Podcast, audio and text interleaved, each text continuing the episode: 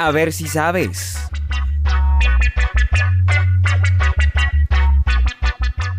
Muy bien amigos, bienvenidos. Mi nombre es Camilo Rodríguez Lucmi y en este programa compartiremos algunas curiosidades que tal vez desconocías. A ver si sabes.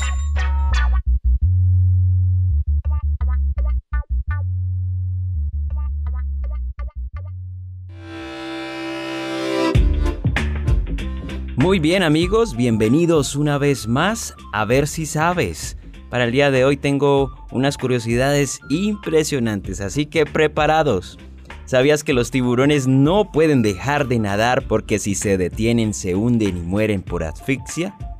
Así es, hay dos razones por las que los tiburones no pueden dejar de nadar, ni siquiera para descansar. Primero, los tiburones no tienen vejiga natatoria, que es una especie de flotador interno, un órgano hidrostático que existe en otros animales. Es como una bolsa de aire, cuando la vejiga se llena de aire, los peces flotan en las zonas más cercanas a la superficie, así que los tiburones no pueden flotar. Y segundo, el mecanismo de respiración de los tiburones consiste en mantener la boca abierta mientras nadan. De esta manera, el agua cargada de oxígeno pasa por sus branquias. Así, puede llegar a la sangre mediante un eficiente mecanismo de intercambio. Pero si se detienen, no pueden bombear agua a las branquias para poder respirar. Estas dos características son responsables de que los tiburones tengan que nadar de por vida, porque si no lo hacen, se irían al fondo y morirían ahogados al no respirar oxígeno. Como segunda curiosidad, ¿ustedes pensarían que los tiburones duermen? Bueno, esto nos lleva al hecho de que los tiburones no duermen. Esto es por las razones ya expuestas. Sin embargo, hace tiempo esta afirmación estaba tambaleándose. En la década de los 70, un buzo mexicano bajó al fondo marino en busca de peces. En las cercanías de las Islas Mujeres, en Yucatán, en México, encontró tiburones de alto metabolismo, quietos y aparentemente dormidos en el interior de las cuevas. Así surgió el interés por los tiburones durmientes de Yucatán. Bueno, comenzaron las investigaciones y se formuló una teoría. En realidad los tiburones no están dormidos, más bien las cuevas de las Islas Mujeres son como una estación de limpieza de tiburones y no un lugar de descanso. Estos animales tienen una gran cantidad de parásitos, sobre todo en la garganta y en la piel.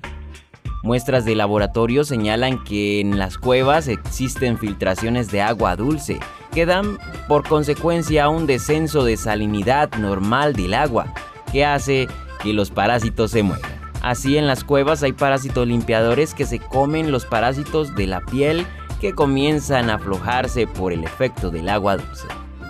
De modo que los tiburones no están dormidos, sino altamente aletargados, que bajan lo suficiente su metabolismo como para poder sobrevivir un corto periodo de tiempo con el poco aire obtenido por el sistema de bombeo. Es una teoría que ha planteado la doctora Eugene Clark, experta en el tema.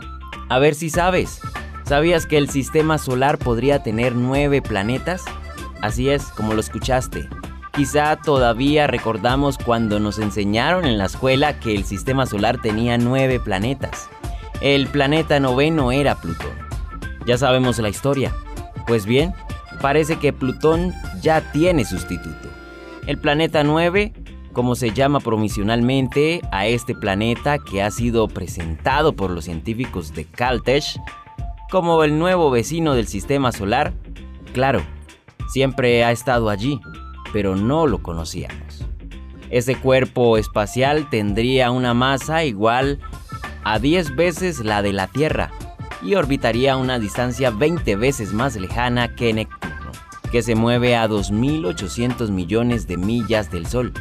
Así que para que el planeta 9 complete su órbita alrededor del Sol, necesitaría entre 10.000 y 20.000 años. Saben amigos, la presencia del nuevo planeta se ha predicho mediante modelos matemáticos y simulaciones por computadora, pero no se ha podido ver directamente.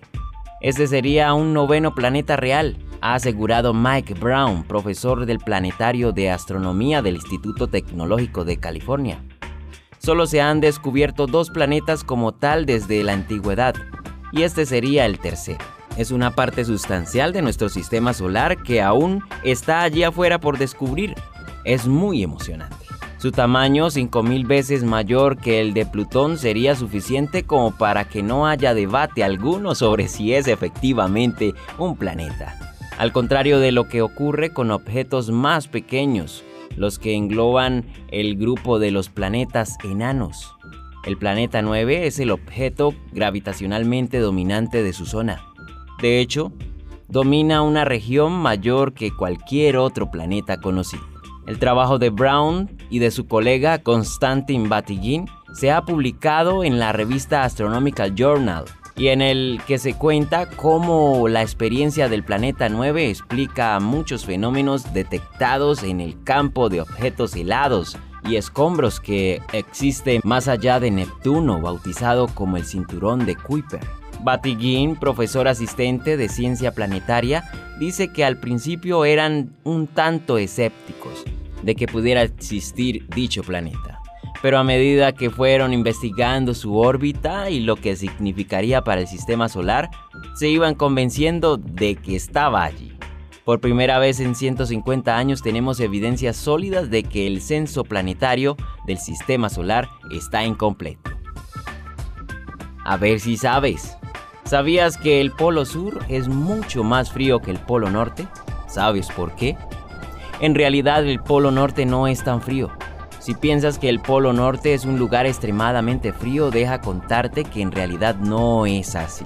De hecho, el lugar más frío de la Tierra se halla en el polo sur mientras que el Polo Norte ha registrado temperaturas de menos 70 grados centígrados, el Polo Sur ha registrado temperaturas hasta de menos 89,6 grados centígrados.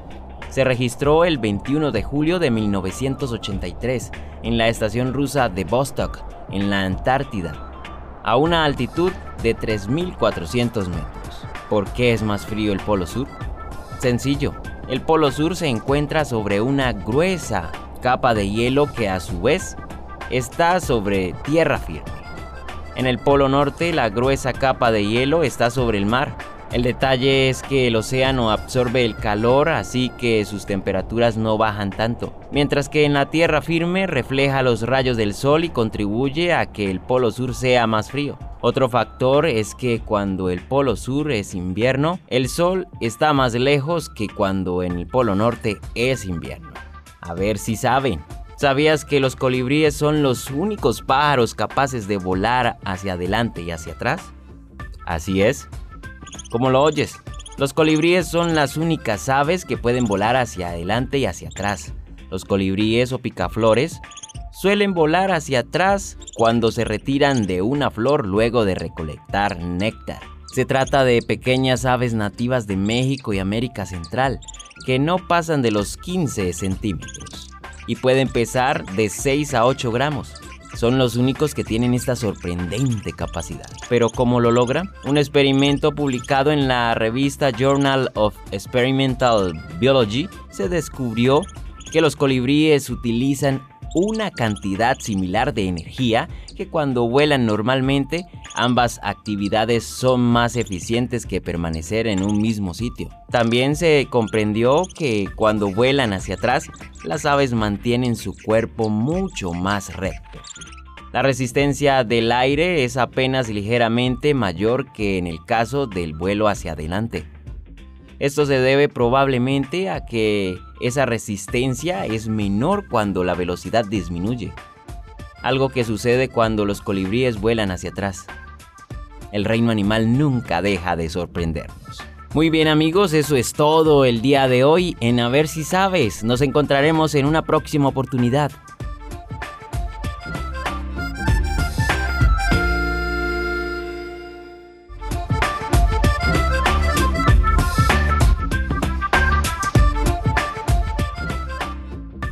Pregunta adicional. ¿Sabes cuál es la capital de Bahamas? Si tu respuesta fue Nassau, es correcto.